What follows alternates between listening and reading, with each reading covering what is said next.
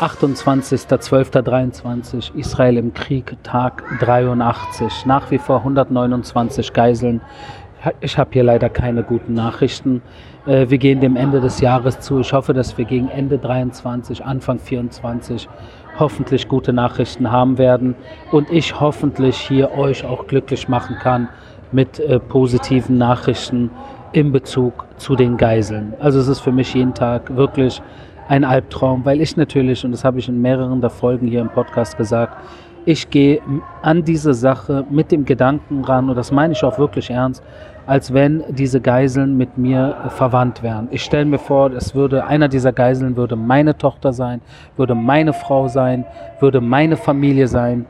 Wie würde ich mich heute hier fühlen? Ja, und, und deshalb nehme ich das halt noch ein Stück weit ernster und emotionaler vielleicht als viele andere äh, bestimmt aus der sicheren äh, Distanz, äh, wie in eurem Fall, wobei auch viele von euch natürlich hier 100% mitfiebern und mit Herz und Seele dabei sind. Die 55. Fallschirmjäger Reservebrigade hat in Khan Yunis auch wieder einen Tunnelschacht und eine Raketenabschussrampe in einer Moschee lokalisiert. Ja, und da bin ich wieder bei diesem Thema der zivilen Objekte, die in der Regel so wie man es kennt aus der Welt, äh, für Beten oder Patienten behandeln oder Lernen gedacht sind, sprich Krankenhäuser, Moscheen, Schulen. Im Gazastreifen jedoch äh, in fast jedem Fall, wenn nicht jedem Fall, jede Moschee, jedes Krankenhaus, jede Schule eine Doppelidentität hat. Das heißt, einerseits äh, Patienten behandelt, andererseits Terrorinfrastruktur ist. Einerseits zum Lernen für Schüler dient, andererseits jedoch dort als Terrorzentrale dient einerseits als äh, äh, Moschee äh, zum Beten äh, dient, andererseits jedoch als Waffendepot oder als Terrortunnel, der da von einem der Zimmer runtergeht, wo auch immer aus einem dieser Zimmer und was auch immer unter dieser Moschee dann passiert oder nicht passiert.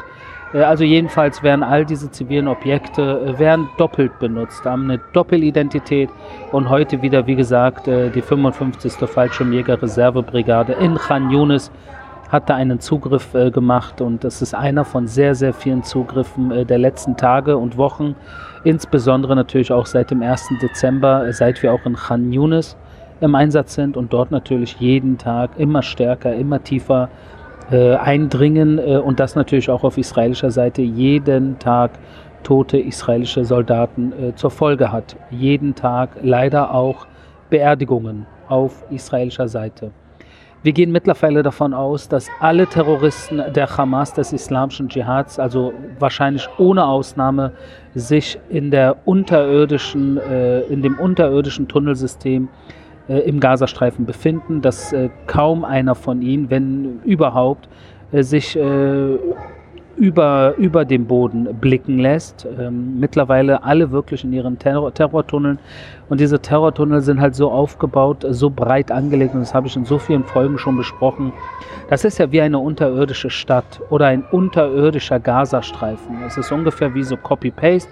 Man hat den Gazastreifen oben für die Zivilisten äh, größtenteils äh, und man hat den Gazastreifen unten. Und der Gazastreifen unten, der dient natürlich den Terroristen und da befinden sie sich jetzt alle, beziehungsweise fast alle. Äh, und äh, deshalb äh, ist natürlich dieser Kampf schwierig, auch für uns. Überall, wo wir reingehen, natürlich können sie aus irgendwelchen Tunneln emporsteigen. Sie können aus irgendwelchen Tunneln natürlich dann in zivile Objekte, weil diese Tunnel teilweise ihre Öffnungen in Wohnungen, in normalen Wohnungen sind und dann können Sie dort natürlich in einer dieser Wohnungen an ein Fenster gehen und von diesem Fenster natürlich auf die israelischen äh, Soldaten schießen. Und das alles ist natürlich eine äußerst schwierige Situation, die, wie gesagt, jeden Tag leider auch israelische Soldaten, die ihr Leben verlieren in diesem Nahkampf im Gazastreifen äh, zur Folge haben.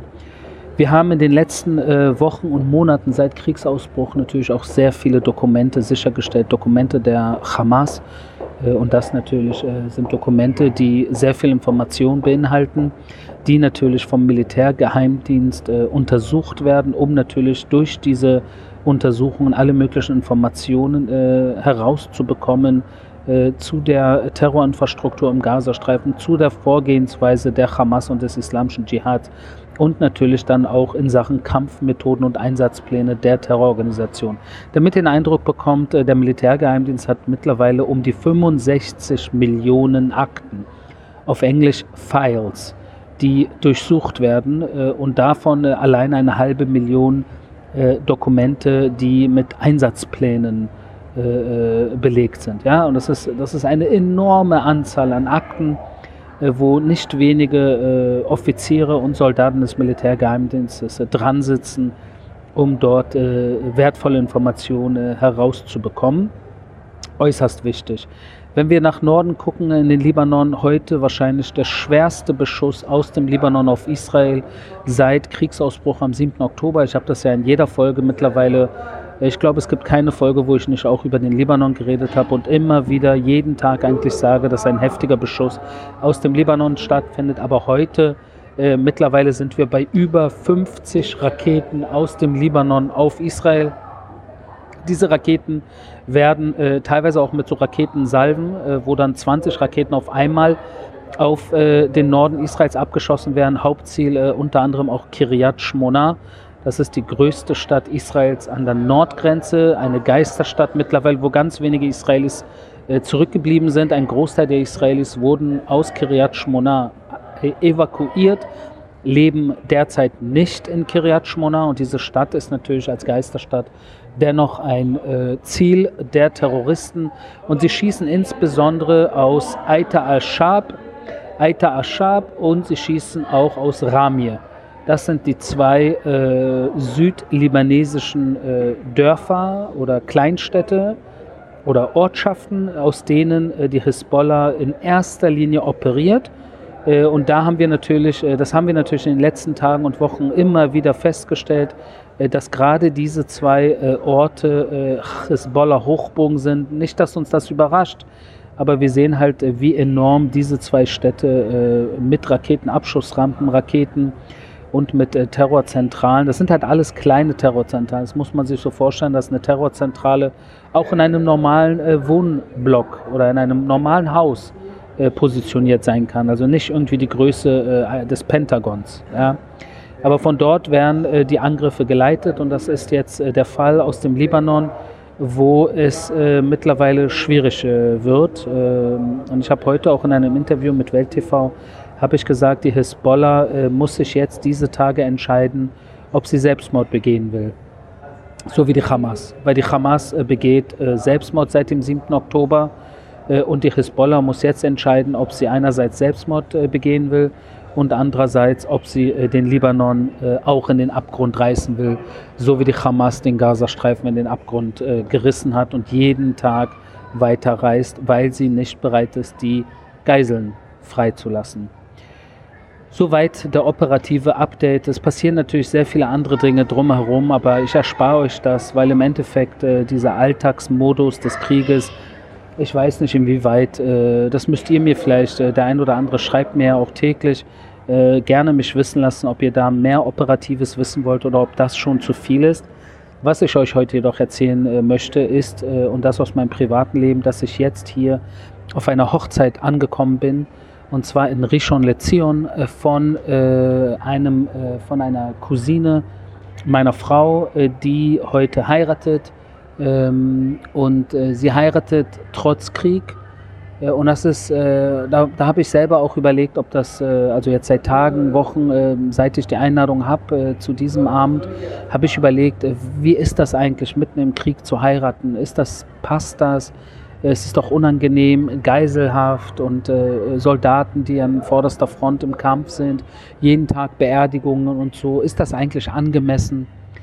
Und dann bin ich äh, jetzt erst, ich glaube heute Mittag, äh, habe ich mich entschieden, äh, dass es gut ist, dass die Hochzeit heute stattfindet. Und es ist gut, dass allgemein Hochzeiten stattfinden. Und es ist gut, dass Menschen auch in diesen schwierigen Zeiten ein normales Leben weiterführen. Und wisst ihr was? Feiern gehen feiern gehen und Spaß am Leben haben. Und wisst ihr wieso? Weil wenn wir das nicht tun würden, wenn all diese Menschen all ihre Freude im Leben verlieren würden, dann hätten die Terroristen definitiv gewonnen. Definitiv. Sie haben jetzt auch schon sehr viele Punkte nach Hause getragen mit allem, was sie seit dem 7. Oktober äh, natürlich getan haben und nach wie vor tun. Doch äh, damit, äh, äh, indem wir hier weiter feiern, indem Menschen hier heiraten, indem es hier äh, Menschen gibt, die hier äh, äh, nach wie vor auch Party machen, Disco, in Restaurants gehen, am Wochenende Familie treffen und so ein bisschen das normale Leben weiterführen. Ich glaube, das zeigt, dass Israel und die Menschen hier in Israel nicht gebrochen sind. Und ich glaube, das ist im Endeffekt das ist im Endeffekt äh, ein ganz, ganz äh, krasses, eindeutiges und wichtiges Zeichen den Terroristen gegenüber. Deshalb, ich werde heute Abend feiern, trotz allem, werde gut essen, werde vielleicht sogar ein bisschen äh, den Tanzbär spielen äh, und ähm, werde ein paar Fotos machen und vielleicht stelle ich auch morgen ein Foto hier mit dem Braut, mit der Braut und ihrem äh, Ehemann. Vielleicht werde ich eins raufstellen und zeigen, das Leben geht weiter und wir müssen, wir müssen leben. Wir wollen leben. Wir lassen uns von diesem Mordkult der Hamas, der Hezbollah nicht runterziehen. Trotz allem, es muss weitergehen. Das war mein täglicher Kriegsbericht aus Israel. Wir hören uns morgen.